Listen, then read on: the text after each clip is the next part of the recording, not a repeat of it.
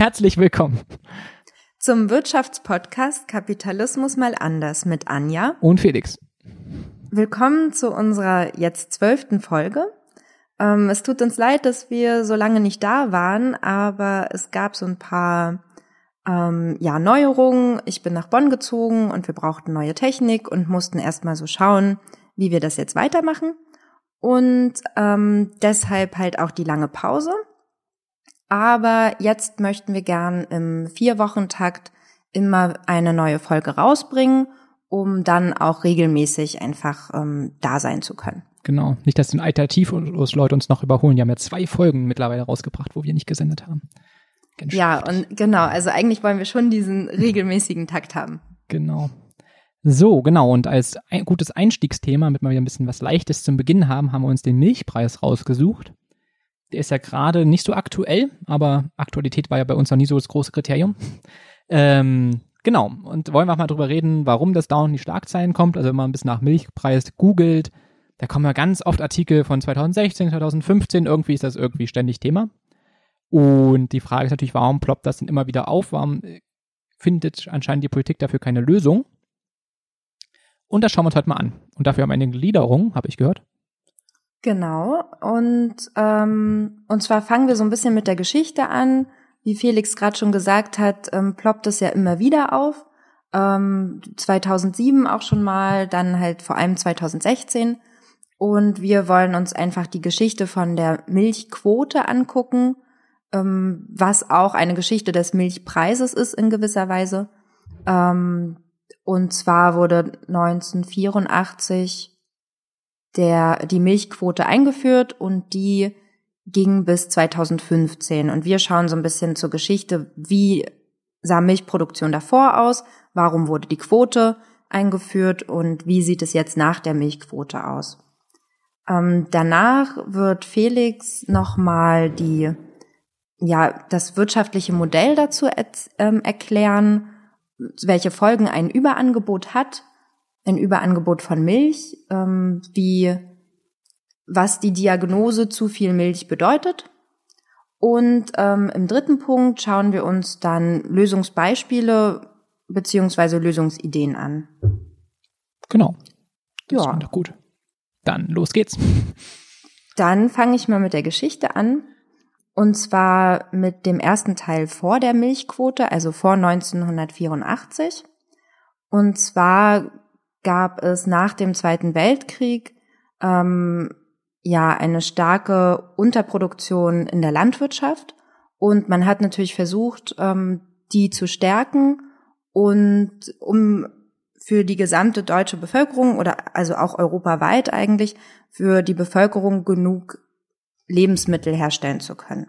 Also ähm, in dem Fall dann auch Milch, also landwirtschaftliche Produktion im Ganzen eigentlich, Getreide, Fleischproduktion, Milchproduktion, Käse, Butter, ähm, all die Sachen. Und dadurch hat der Staat ähm, das subventioniert, also er hat ähm, das unterstützt, dass Bauern ähm, mehr produzieren und die Abnahme der landwirtschaftlichen Erzeugnisse zu einem festgelegten Preis garantiert. Damit so ein bisschen diese Angebot- und Nachfragemarktmechanismen ähm, ja ausgehebelt in dem Fall. Aber es war halt dafür, dass ähm, die vom Krieg zerrütteten Länder erstmal wieder genügend ähm, für ihren Eigenbedarf produzieren konnten, genügend Nahrung.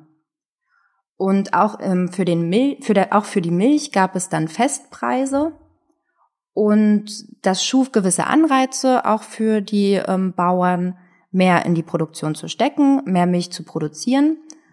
Und in den 70er Jahren überstieg dann die Produktion den Bedarf an Milch. Man hat es da in den Nachrichten damals gehört, ähm, da sprachen sie von Butterbergen und Milchseen und ähm, solche Sachen. Und ähm, es war nämlich so, dass die, die damals, also die EU, also damals noch die Europäische ähm, Wirtschaftsgemeinschaft, die hat zum einen Anreize geschaffen für ähm, die Bauern, Milcherzeugnisse zu produzieren. Und dadurch, dass sie aber diesen Festpreis garantiert haben, haben sie dann den ganzen Überschuss ähm, selbst aufgekauft und gelagert. Also sie haben dann Magermilchpulver und ähm, Butter, also Kühlhallen gebaut, dort Butter gelagert und ähm, solche Sachen. Und das wurde dann halt immer mehr. Deshalb hat man 1984 die Milchquote als Gegenmaßnahme eingeführt. Damit wären wir halt beim zweiten Punkt, also die Geschichte mit der Milchquote. Die Milchquote sollte dafür sorgen, dass die ähm, Preise stabil werden, dass halt ähm, der, das Überangebot, ähm, die Überproduktion wieder abgebaut wird. Und man hat natürlich ähm, durch die Regelung auch viel, die Regelung war mit viel Einschränkung verbunden, äh, mit viel Bürokratie.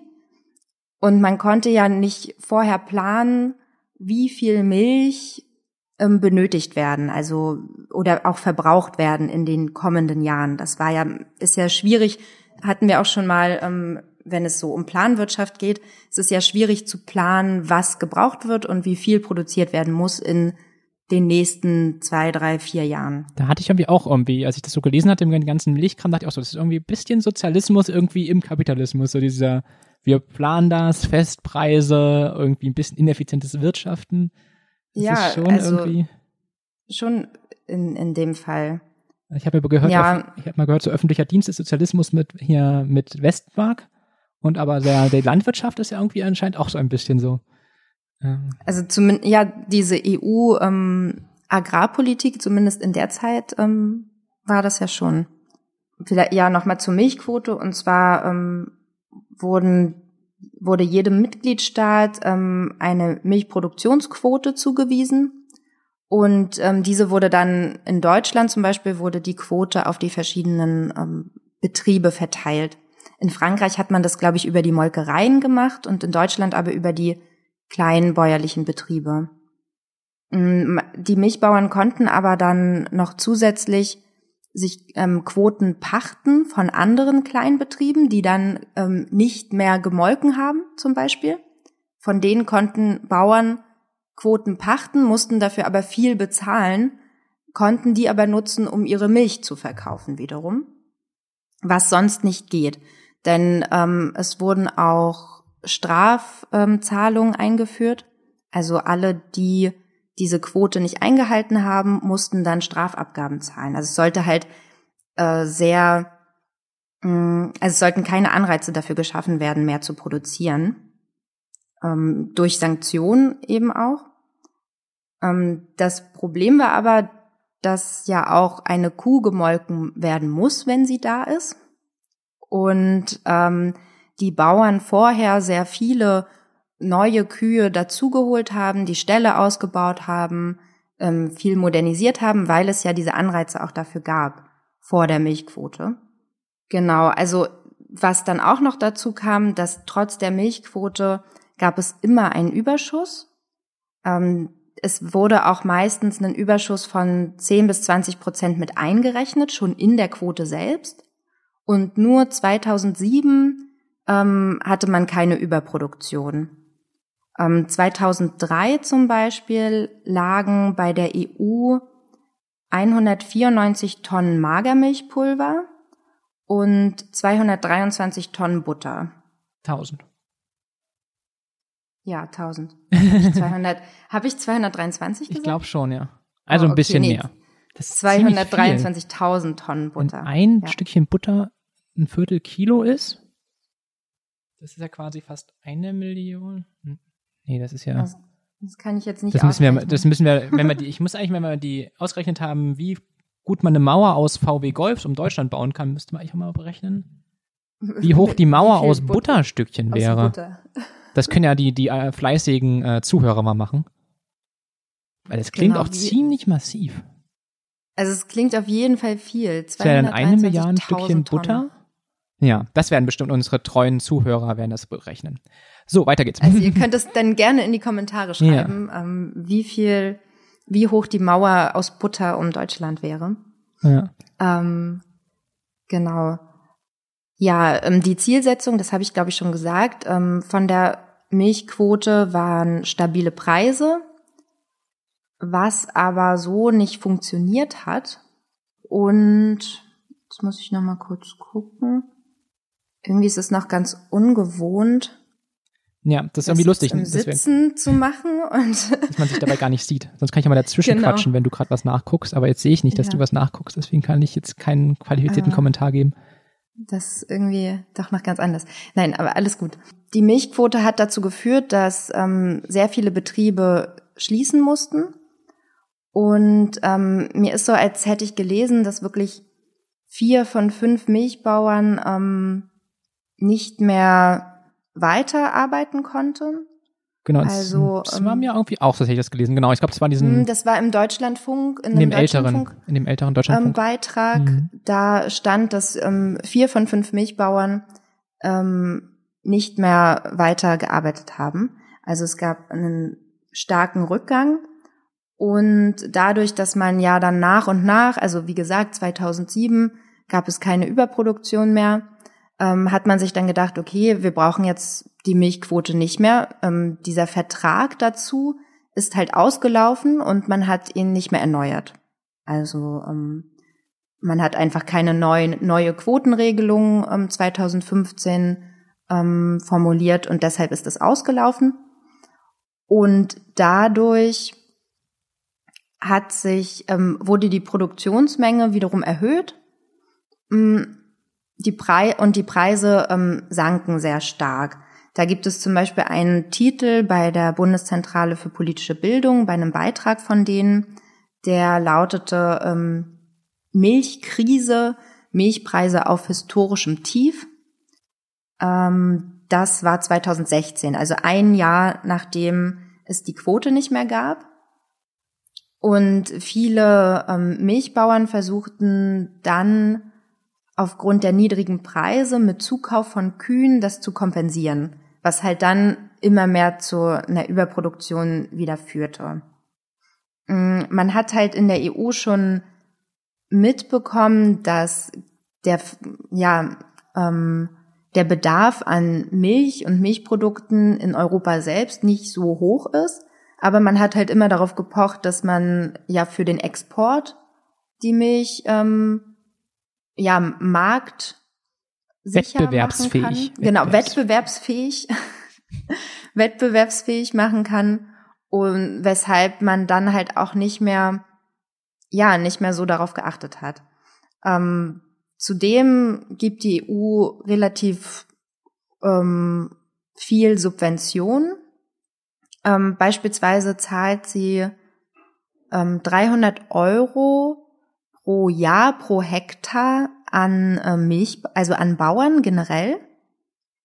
Mm, aber diese, ja, diese Zahlungen, die sind an spezielle Bedingungen geknüpft.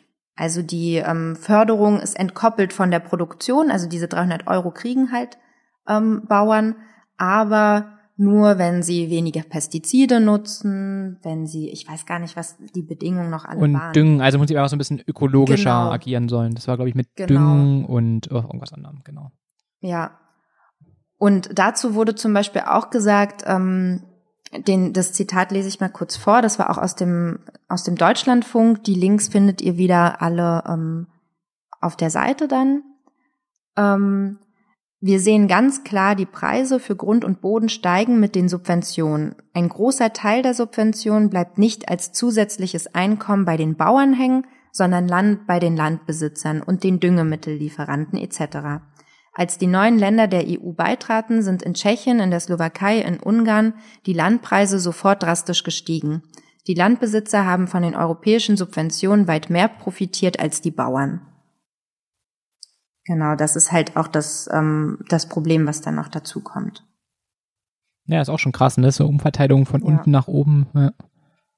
Also das ist halt so eine Art, ähm, das hatte Felix vorhin bei der, ähm, auch in unser gemeinsames Dokument geschrieben, dass es eine Art Grundeinkommen ja ist, Grundeinkommen mit Bedingungen für die Bauern, aber dass es ja in dem Fall ihnen überhaupt nicht zugutekommt. Ja, ist gut, das sagen manche beim Grundeinkommen ja auch, ne, dass wenn Leute Grundeinkommen kriegen würden, dann die Mieten auch automatisch steigen würden. Das wäre, glaube ich, auch gar nicht mal so falsch. Also ich glaube, wenn jetzt wir jetzt ein Grundeinkommen hätten, würden wahrscheinlich die Mieten auch ziemlich rabiat ansteigen. Zum, vor allem in Leipzig, Bei dir Ja, hoffentlich stimmt. nicht mehr, aber ähm, bei mir hier wahrscheinlich schon. Aber das ist wieder ein anderes Thema.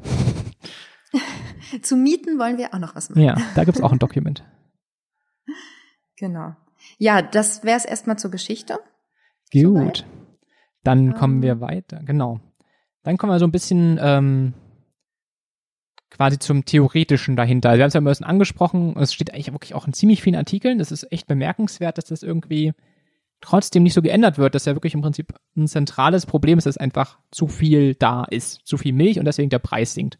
Und das ist ja im Prinzip, wie wir es in der Folge 1 auch schon ein bisschen mit dem Arbeitsmarkt hatten, dass halt in der Ökonomie immer sehr viel dieses Modell verwendet wird, dass es eine Angebots- und eine Nachfragekurve gibt und dass der Preis sozusagen von etwas hier sinkt, ähm, dass dann die Nachfrage steigt. Also wenn jetzt irgendwie Eis, natürlich in unserem Fall, weil wir immer gerne Eis nehmen, ähm, billiger wird, dass auch halt auch die Nachfrage steigt und dass wenn aber Eis teurer wird, die Nachfrage sinkt. Also wenn irgendwie Eis vorher 5 Euro gekostet hat und es kostet nach noch 1 Euro, dann wird tendenziell die Nachfrage steigen und genauso gut wird sie halt sinken, wenn das Eis jetzt einfach einen Euro kostet und nächste Woche 5 Euro kosten wird.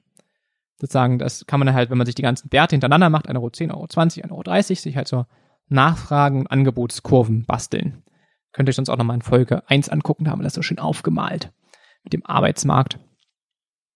Und genau, was halt auch immer wichtig ist in dem Modell, dass wenn der Preis hoch ist, natürlich sehr viele Verkäufer in den Markt reindrängen und versuchen da Profit zu machen und auch die Leute, die schon da sind, halt irgendwie versuchen, ihre Produktion auszuweiten. Wenn es auch wenn das teuer ist, also die halt notfalls einen Wochenendzuschlag für ihre Arbeiter bezahlen oder halt auch teure Maschinen kaufen und nicht unbedingt auf das beste Angebot warten, um halt schnell viel anbieten zu können. Und es, wenn der Preis halt sinkt, sich viele Anbieter zurückziehen und die Leute, die halt noch da bleiben, halt möglichst kosteneffizient hier bleiben. Zum Beispiel jetzt keine Wochen Nachtschicht mehr einlegen, sondern es nur noch tagsüber machen, damit es billiger ist zum Beispiel. Ähm, ganz wichtig bei diesem Preismodell ist halt noch, dass es verschiedene Güter gibt. Also bei manchen Gütern ist es so, da kann der Preis sinken ähm, und man konsumiert jetzt nicht so viel mehr davon. Also zum Beispiel Kaffee ist ein ganz klassisches Beispiel für Leute trinken schon relativ viel Kaffee und runtergerechnet auf eine Tasse kostet Kaffee ja auch fast nichts. Also wenn man das jetzt nicht irgendwo teurer irgendwo einkauft bei Starbucks oder so, sondern einfach das selber zubereitet, kostet es ja relativ wenig. Und deswegen würde ich sagen, Preissenkung beim Kaffee, die das Ange hier die Nachfrage nicht dauerhaft äh, erhöhen. Also gerade Leute würden vielleicht jetzt mal kurz einen Packen extra kaufen, wenn es ganz billig wäre, aber auf lange Sicht gesehen bringt das nicht so viel. Und ich glaube, Milch würde ich halt auch fast dazu zählen, weil ich weiß nicht, wie viele Leute jetzt ihren Verbrauch signifikant gesteigert haben, als die Milch zwischendurch so gü- günstig war. Also Ich glaube auch nicht. Milch ist halt auch sowas, da hat man halt ein Tetrapack in der Familie irgendwie immer im Kühlschrank und vielleicht noch eins auf Vorrat, aber ähm, ja. da trinken ja jetzt nicht alle auf einmal doppelt so viel Also Milch, weil es preiswerter Ja. ist. Also ich kenne zum Beispiel jetzt keinen, der sich irgendwie damals ähm, Haarmilch-Tetrapacks eingelagert hat oder so, weil ich dachte, hahaha. Ähm, genau, also wenn man natürlich jetzt ganz viel Milch trinkt, dann merkt man das vielleicht ein bisschen, aber es könnte ja eher im negativen Sinne sein, dass vielleicht Leute dann einfach eher mal Milch wegkippen, ne? dass du halt frische Milch kaufst und denkst, ach naja, ich mache morgen einfach wieder eine neue Packung auf, die ist dann frischer. Aber ähm, der eigentliche Konsum beeinflusst das halt eher wenig. Und es gibt halt andererseits auch Produkte, wo es dann halt mehr, halt wirklich richtig mehr Leute sich dafür entscheiden. Keine Ahnung, zum Beispiel, wenn plötzlich stadtnahe Häuser am See irgendwie nur noch ein Zehntel des Preises kosten würden, würde natürlich die Nachfrage da ziemlich doll hingehen, weil sich dann viele Leute denken, ach, ich gebe jetzt meine Wohnung auf, sondern hol mir so ein schönes Häuschen am See, wenn da plötzlich jetzt massenhaft ein Angebot wäre. Also da wäre es dann eher, dass sich dann halt Konsum dahin verschiebt, während sich jetzt sich jetzt wenig Leute denken, ach, ich esse jetzt keine Bratwurst, sondern esse Joghurt, weil der irgendwie gerade so billig ist oder so. Ähm, das ist, glaube ich, eher unwahrscheinlich. Sowieso bei Ernährung würde ich sagen, funktioniert das ja nicht ganz so einfach. Ja.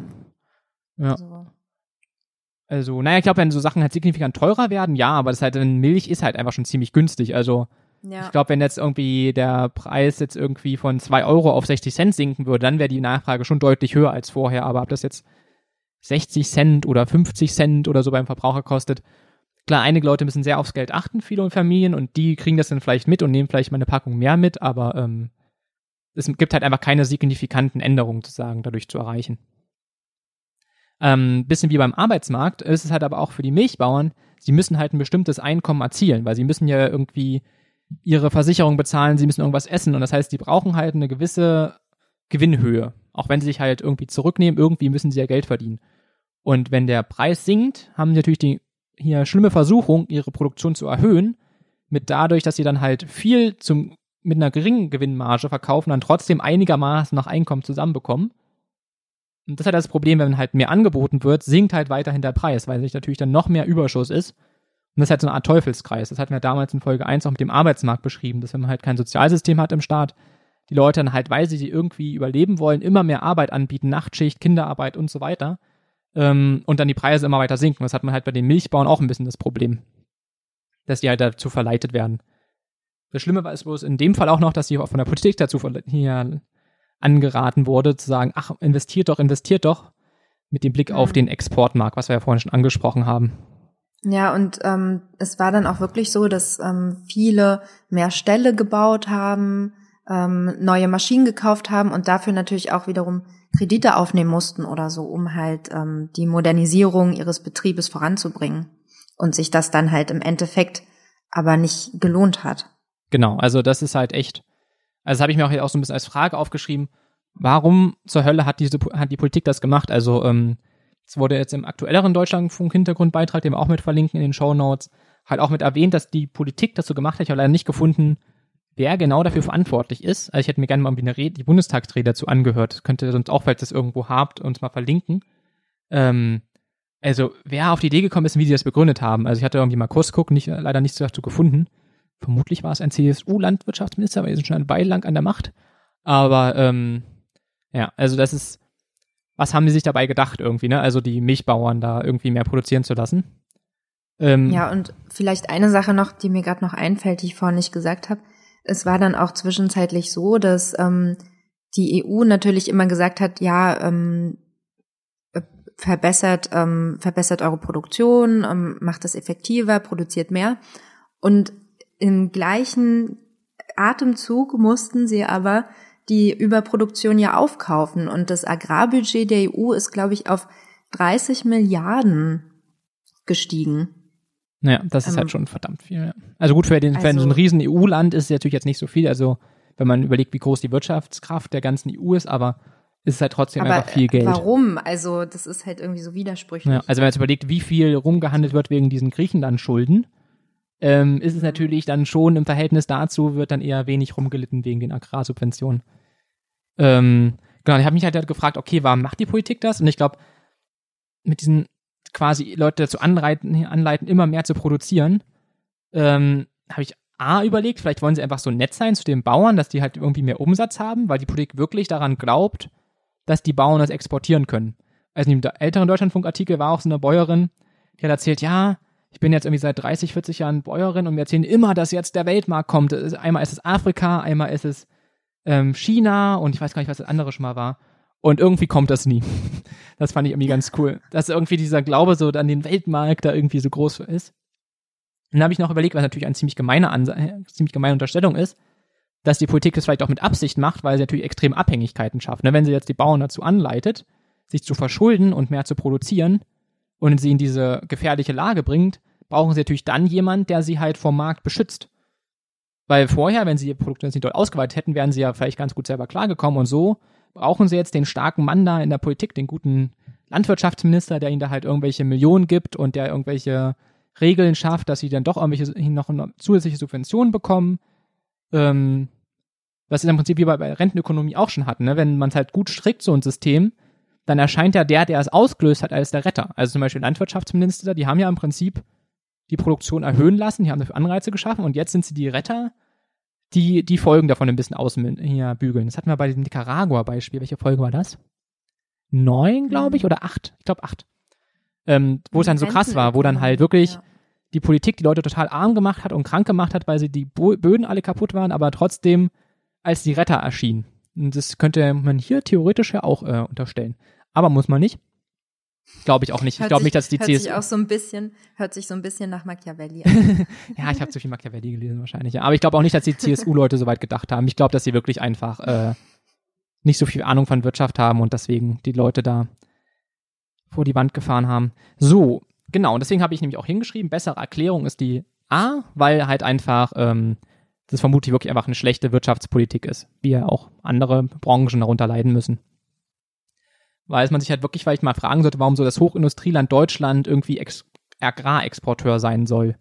Also, ähm, da merkt man auch, dass bei so einem Nischenthema irgendwie halt auch wieder wichtig ist, okay, was hat man so für grundökonomische Annahmen? Also glaubt man irgendwie, was halt Keynesianer und auch ziemlich viele andere Ökonomen außerhalb von Deutschland ähm, sehr oft betonen, okay, ein Land sollte nur so viel exportieren, wie es auch importiert. Ähm, dann sollte man sich natürlich fragen, okay, ist es schlau, dass wir Agrarprodukte exportieren? Sollten wir nicht lieber irgendwie hoch, also tendenziell irgendwelche Sachen, die sich in Zukunft auszahlen, exportieren, Solarzellen, Maschinen und so weiter? Warum sind wir Agrarexporteur? Wäre natürlich, wenn man einfach denkt, okay, Geld hat einfach immer einen Wert, ist nicht nur ein quasi ähm, scheinbarer Wert, der durch Politik durchgesetzt werden muss, sondern es hat einfach immer einen Wert und wir exportieren einfach so viel wie möglich von allem, dann macht natürlich diese Politik auch viel mehr Sinn, dass man sagt, okay, wir exportieren jetzt einfach Milch. Aber wenn man natürlich denkt, okay, es muss auch irgendwie in einem Einklang stehen, Export und Importe, und man sollte vielleicht auch nachdenken, auf was spezialisiert man sich als Land, ähm, dass dann vielleicht Milch nicht unbedingt die beste Idee ist. Ja, darüber hatten wir ja auch schon geredet ähm, in einer Folge ähm, zum Handel. Genau, ich glaube, das war ungefähr die Folge ja. 6, 7. Das haben wir auch mit Ihnen links rein, genau. Also, dass man halt, ähm, das wird ja oft so gesehen, ja, und die, das, die ausländische Konkurrenz ist so schlimm, aber wenn man es mit dem Wechselkurs betrachtet und damit, dass es irgendwie eine ausgeglichene Handelsbilanz geben muss, dann ist ja nicht unbedingt das Ausland der große Konkurrenz, sondern die anderen Exportsektoren. Das heißt irgendwie, wenn man halt für 100 Milliarden Dinge importiert und für 100 Milliarden exportiert, da muss halt geguckt werden, okay, was exportieren wir für 100 Milliarden? Und es ist dann halt wirklich die Frage, ob da so sinnvoll ist, Milch zu exportieren, sondern vielleicht lieber Autos oder Akkus oder was auch immer. Oder Technologie, Medizin. Also, ähm, genau. Ähm, genau, was jetzt auch relativ halt heftig ist, dass man Zahl immer mal auftaucht, ist, dass irgendwie die Hälfte der hergestellten Milchproduktion halt wirklich ins Ausland geht derzeit. Wobei es aber ich ein bisschen gefunden habe, dass es ein bisschen relativiert wird, weil wir halt auch Milchprodukte importieren. Dadurch gleicht es wieder ein bisschen aus, aber muss ich natürlich halt schon fragen, ist das sinnvoll? Weißt du, von wo wir die importieren? Ähm, Oder? Nee, nee. Naja, ein bisschen so Milchprodukte würde ich einfach mal so Frankreich, Käse und sowas tippen oder auch einfach Italien oder sowas, aber äh, ja. ja. Äh. Also Italien wurde auch genannt ähm, bei den Texten halt ähm, generell zur Milchquote. Italien hat zum Beispiel die Quote auch immer konsequent überschritten. Genau, ja, ich glaube, Deutschland hat ähm. auch, wir waren auch schon äh, Milchexport-Weltmeistermäßig, glaube ich, ja. unterwegs vorher. Ähm, genau. Mir ist ja auch irgendwie, man irgendwie, als ich in Portugal war, da lag dann halt auch so die deutschen Milchprodukte halt im, da im Kühlschrank oder in Griechenland, glaube ich, auch. Also das ist halt, äh, ja. So, schauen wir mal weiter, was wir hier auf der Liste haben. Genau, was aber auch wichtig ist, sozusagen bei allem hier, dass man nicht nur ähm, Prinzip sich in, auf vielleicht auf eine schlechte Weise spezialisiert, wenn man sich so auf Agrarexporte als Hochindustrieland ähm, fokussiert, sondern dass auch vor allem so bei Grundlebensmitteln man halt eher darauf achten sollte, auch politische Stabilität, dass einfach jeder, jedes Land so ein bisschen seinen Eigenbedarf herstellt, mit sozusagen es nicht dadurch gefährdet wird, wenn irgendwelche Wechselkursschwankungen sind oder es irgendwelche Lieferengpässe gibt oder sowas. Also, dass man halt jetzt auch nicht sagen sollte, okay, wir stellen einfach gar, haben gar keine Landwirtschaft mehr, man importiert alles, das ist halt auch ziemlich Mist. Also, weil es natürlich einfach wichtig ist, dass die Leute, die irgendwo wohnen, auch irgendwie Grundlebensmittel da haben. Das ist auch sehr, sehr wichtig für Länder, die irgendwie ähm, sich entwickeln wollen, dass sie halt auch auf jeden Fall, wenn sie mit ihrem Wechselkurs runtergehen, damit sie wettbewerbsfähig werden, halt auch immer eine eigene Nahrungsmittelproduktion haben. Und das ist natürlich die Frage, okay, machen wir denen das vielleicht kaputt? Dadurch, dass wir irgendwie unser günstige Lebensmittel durchsubventioniert exportieren. Ja, gerade wenn wir das halt in Entwicklungsländer ähm, exportieren, genau. haben die keine Anreize mehr, ähm, Nahrung für ihre Bevölkerung, also genügend Nahrung für ihre Bevölkerung herzustellen. Genau, weil ja, ja die günstig durchindustrialisierte Milch ist natürlich dann irgendwie günstiger oder ist ja auch bei Tierprodukten oder anderen Agrarprodukten. Und das Problem ist ja klar, es gibt dann halt, wie wir es letztes Jahr hatten, dann so eine Tiefpreisphasen, wo dann die eigene Landwirtschaft komplett unterlegen ist und dann kommen halt mal wieder Phasen, wo der Preis plötzlich steigt. Und was uns jetzt halt irgendwie, was ich halt vorhin meinte, jetzt nicht so doll interessiert hat, die Milch jetzt nun 40 oder 60 Cent kostet, ist natürlich dann für Leute in Entwicklungsländern natürlich ziemlich massiver Unterschied.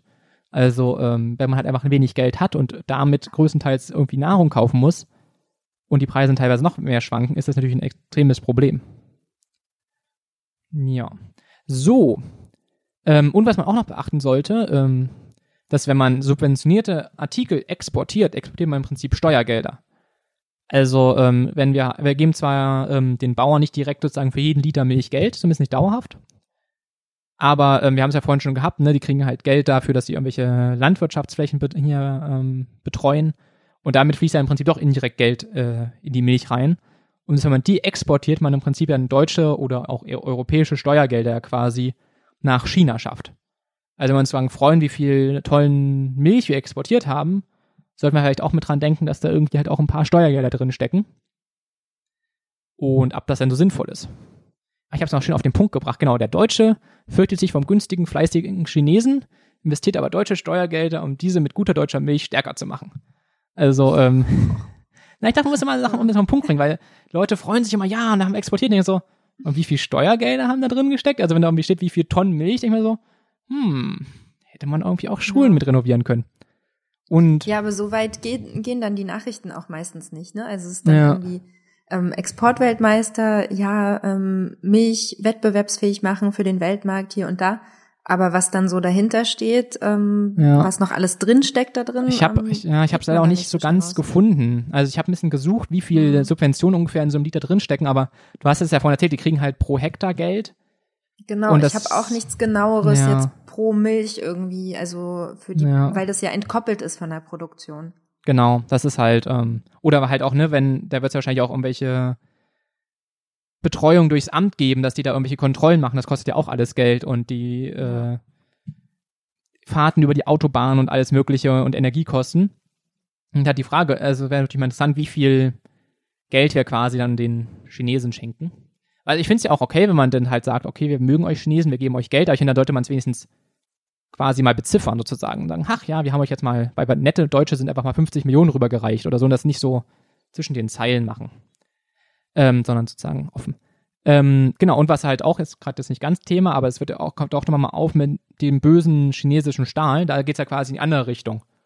Dass die uns ihre Steuergelder schenken, weil sie hier subventionieren ihren Stahl total, liefern ihn zu uns, das heißt, sie schenken uns damit Geld. Das kann man sich dann vielleicht auch das nächste Mal schönreden, wenn wieder da erzählt wird, wie schlimm doch der chinesische Stahl ist. Ähm, genau, dass die netten Chinesen uns einfach Geld schenken wollen. Als Ausgleich dafür, dass wir ihnen Geld schenken für die mit der Milch. Also ist es dann wieder null. Stimmt. Vielleicht, ja. Spätestens, wenn wir die Wall gebaut haben, wahrscheinlich. Dann ist es auf jeden Fall ausgeglichen. Ich weiß nicht, wie viel Geld die da reinstecken, aber da, da ist es im Prinzip ja genau dasselbe. Ne? Die subventionieren ihren Stahlbetriebe, damit die da genug Arbeiter haben und die Arbeiter nicht arbeitslos sind und halt aufmucken. Und so ist es ja im Prinzip mit den Bauern hier auch. Ähm Ach genau, der letzte Punkt ist hier noch auf der Liste für den Gliederungspunkt dass wir halt auch ein bisschen ähm, an die Böden und so denken müssen. Das ist natürlich auch einfach eine Umweltbelastung, massenhaft Tiere zu halten, wenn man nicht so groß, wenn man halt kein, kein Flächenland ist. Wir sind halt nicht Kanada oder was auch immer, dass wir irgendwie unendlich viel Fläche haben und da einfach in Ruhe die Tierchen drauf verteilen können, sondern wir bewirtschaften halt schon ziemlich massiv landwirtschaftlich Deutschland und dadurch ähm, und halt auch Europa. Und da habe ich auch ein bisschen Zahl gefunden, dass 61 Prozent der Flächen in Europa halt einfach überlastet sind mit irgendwelchen Stoffen, die da nicht hingehören. Und da kam dann heute auch raus, wo wir halt aufnehmen, also wir nehmen gerade am 10.06. auf, ähm, dass vermutlich demnächst auch einfach das Trinkwasser teurer wird. So für bis zu 130 Euro pro Jahr und Familie, weil halt immer mehr Filter hier installiert werden müssen, dass man halt nicht mehr sagen kann, okay, so eine grundlegende Filterung aus so einem Wasserschutzgebiet, das reicht, sondern dadurch, dass halt langsam immer mehr Schadstoffe da reinkommen, oder nicht unbedingt Schadstoffe, aber für uns, wenn wir es trinken, Schadstoffe ähm, reinkommen, dass dann halt einfach die Preise steigen für das Trinkwasser, weil es muss ja irgendwie gefiltert werden, es muss ja irgendjemand bezahlen. War ich sehr gut vom Umweltministerium, dass sie quasi nicht nur so auf die ökologische Tränendrüse quasi drücken und sagen, naja, unsere Böden sind nicht so gut, sondern einfach mal sagen, hey, wenn ihr nichts ändert, bezahlt ihr demnächst drauf. Das haben wir sehr schön kommuniziert. Mhm. Ja, dann haben wir den zweiten Gliederungspunkt geschafft und kommen so ein bisschen zu den Lösungsansätzen im Prinzip gibt es ja verschiedene Lösungsansätze. Also wir müssen halt erstmal überlegen als Gesellschaft, was wollen wir? Weil oft wird immer gesagt, ja, der Markt macht das, der Markt macht dieses. Aber der Markt ist ja irgendwie in einen politischen Rahmen eingesteckt. Und man kann ja als Gesellschaft dem halt schon irgendwie, also zumindest wenn man nicht gerade krass neoliberal ist und einfach alle Regeln streicht, kann man ja schon lenken, wo es denn hingehen soll. Und dann sollte man als Gesellschaft halt schon irgendwie nachdenken, okay, was wollen wir? Also wollen wir einfach, dass Milch mit so wenig wie möglich Arbeitern hergestellt wird oder wollen wir halt dass irgendwie dieses traditionelle Bauernbild erhalten, wo halt ein Bauer seine 70 Milchkühe hat und die halt bewirtschaftet, was dann halt zwar irgendwie vielleicht ein bisschen unnötig aufwendig ist, aber das ist halt, kann man auch gut nachvollziehen, ist halt Geschichte, ist Tradition ähm, und es ist natürlich auch einfach eine ländliche Struktur, die durch erhalten bleibt. Ne? Wenn natürlich irgendwie sämtliche Betriebe irgendwo dicht gemacht werden und dann gar keine ähm, Arbeit mehr auf dem Land ist, ist es ja halt auch irgendwie ziemlich Käse. Ja, und ich denke da halt auch, ähm, dass ja gerade auch jetzt diese Probleme sind, ähm, dass viele von den Dörfern ähm, wegziehen, dass es eine Landflucht gibt und ähm, da sehr viel wird ja auch investiert, dass jetzt Kultur in die Länder gebracht wird. Also Kultur meine ich wirklich ähm, irgendwie Angebote, ähm, um dort auch noch das Leben zu erhalten, das ähm, dörfliche Leben. Und daher wäre ja so eine Entscheidung dann in diese Richtung durchaus vertretbar, weil man dann das mit aufrechterhalten kann. Genau, also dass man das quasi einfach so eine Art als eine Art Grundeinkommen für Landbevölkerung halt sozusagen sieht. Also sozusagen einfach um die ländlichen Strukturen zu erhalten, was ja auch einfach wichtig ist. Also man ist ja diese komplette genau. Entwurzelung so von der Natur weg in die Stadt ist halt auch einfach nicht sinnvoll. Also es, und auch einfach sozusagen, dass man man kann es auch einfach schlecht finden, dass irgendwie in Riesenbetrieben irgendwie zigtausende Kühe gehalten werden oder so. Also es können ja auch Leute einfach nicht gut finden. Und sagen die Vorstellung, dass die Milch von einem kleineren Betrieb kommt, kann man ja auch einfach normativ und subjektiv kann man es auch einfach gut finden und dann sagen, okay, liebe Politik, macht bitte mehr Kleinbetriebe. Also, ja, und dass es halt auch einfach die Möglichkeit noch gibt, trotz ähm, Veränderungen, trotz einer Digitalisierung und so weiter, dass man aber halt diese Rückzugsorte auf dem Land eben ähm, erhält auch. Genau, und auch so ein bisschen so diese nicht ganz so extrem durchindustrialisierte Produktion auch einfach hat, ne? Dass man irgendwie ja. vielleicht auch einfach ein bisschen mehr Tiervariation äh, hat, dass nicht nur die eine super Milchkuh in dem in der Riesenfirma steht, sondern vielleicht mal ein bisschen verschiedene Tiersorten oder ähm, genau. Oder vielleicht einfach der Bauer mit seinen Tieren ein bisschen besser umgeht als irgendwie Niedriglöhner, der da irgendwo bei so einem Großunternehmen steht. Ja, viele sagen ja auch, dass ihnen die Beziehung zu ihrem Tier auch einfach wichtig ist und dass die nicht verloren gehen soll. Genau, das ist halt auch, ne, das ist ja im Prinzip halt auch wichtig, ne, wie, wie geht quasi eine Gesellschaft mit ihren Tieren um? Das kann man ja auch. Also ist jetzt nicht ganz so Wirtschaftspodcast-Thema, aber das ist natürlich auch einfach ein Thema, was da mit drin steckt und wo halt die Gesellschaft überlegen will, muss, okay, was wollen wir eigentlich? Also man redet immer ganz viel über die niedrigen Preise und vielleicht jetzt auch über den Bodenprobleme, wobei das eher seltener, aber man muss halt wirklich als Gesellschaft überlegen, okay, was wollen wir und was sind quasi die Kosten, die uns dafür entstehen, wenn wir diese Entscheidung durchsetzen. Auf der anderen Seite habe ich mir zum Beispiel auch aufgeschrieben, haben wir ja in Folgen davor über Demografie geredet. Und da können wir natürlich sich wieder fragen, okay, ist es nicht vielleicht cool, dass wir jetzt so viel Arbeitsplätze allein schon im Milchsektor einsparen, dass wir dann ganz viel Arbeitskräfte haben, die jetzt halt fehlen, weil halt viele Leute in Rente gehen.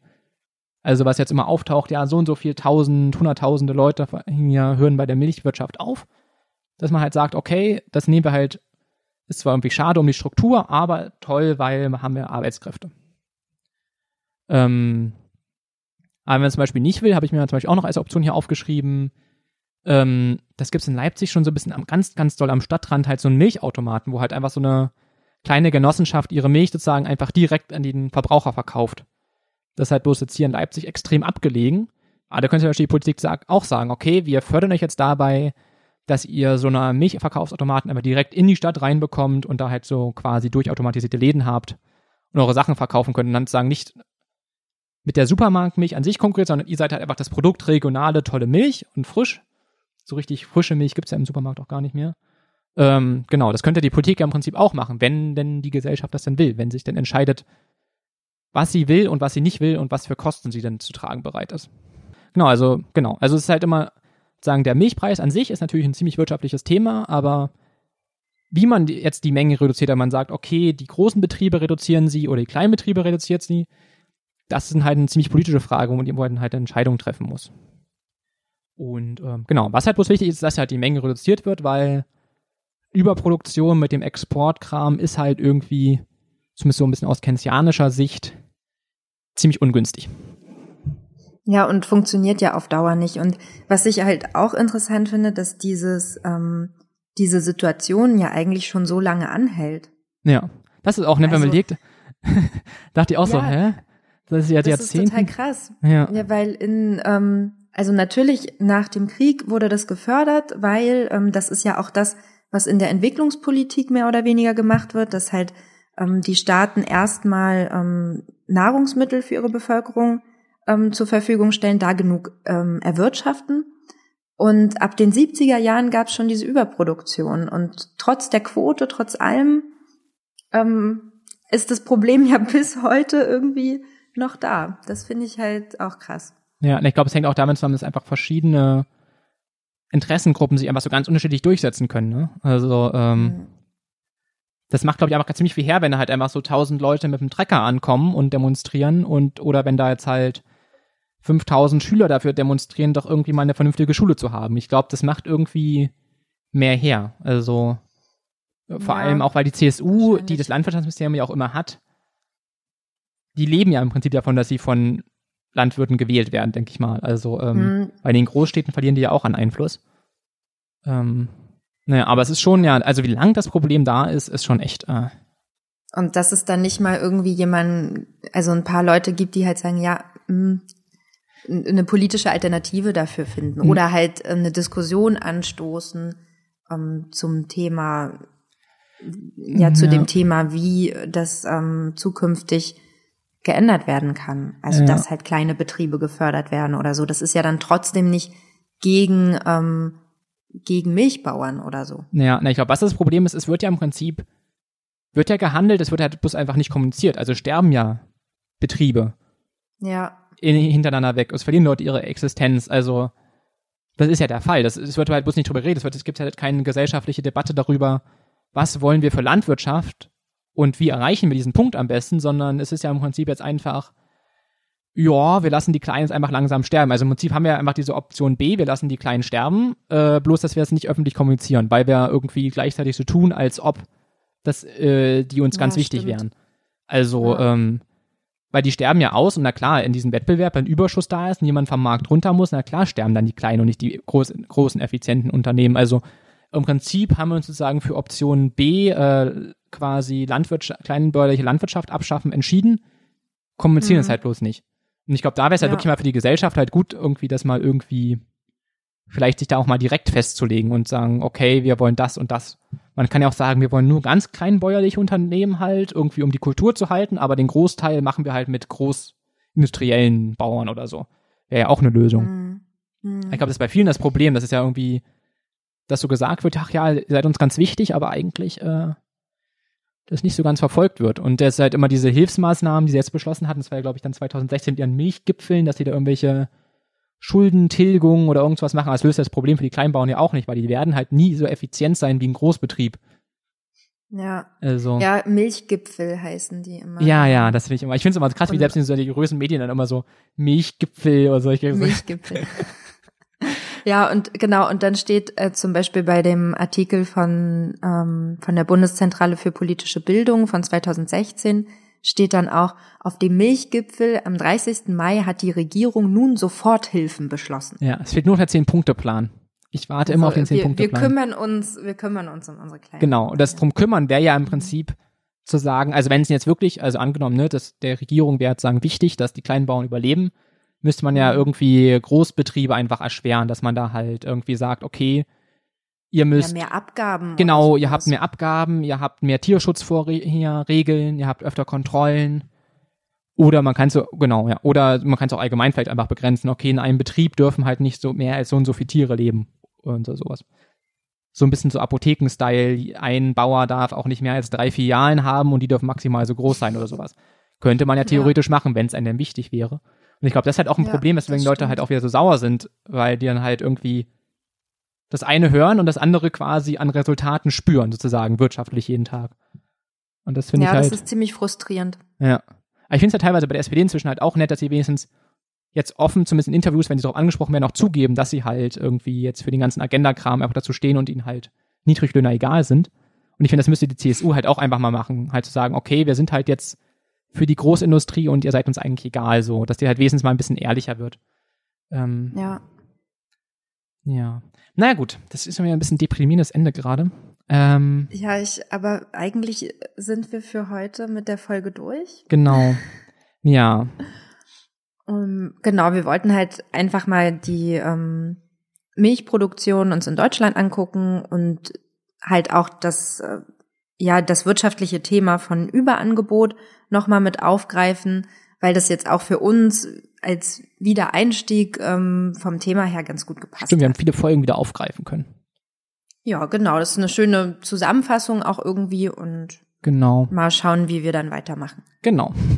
Gut, dann bis zum nächsten Mal. Bis dann. Tschüss.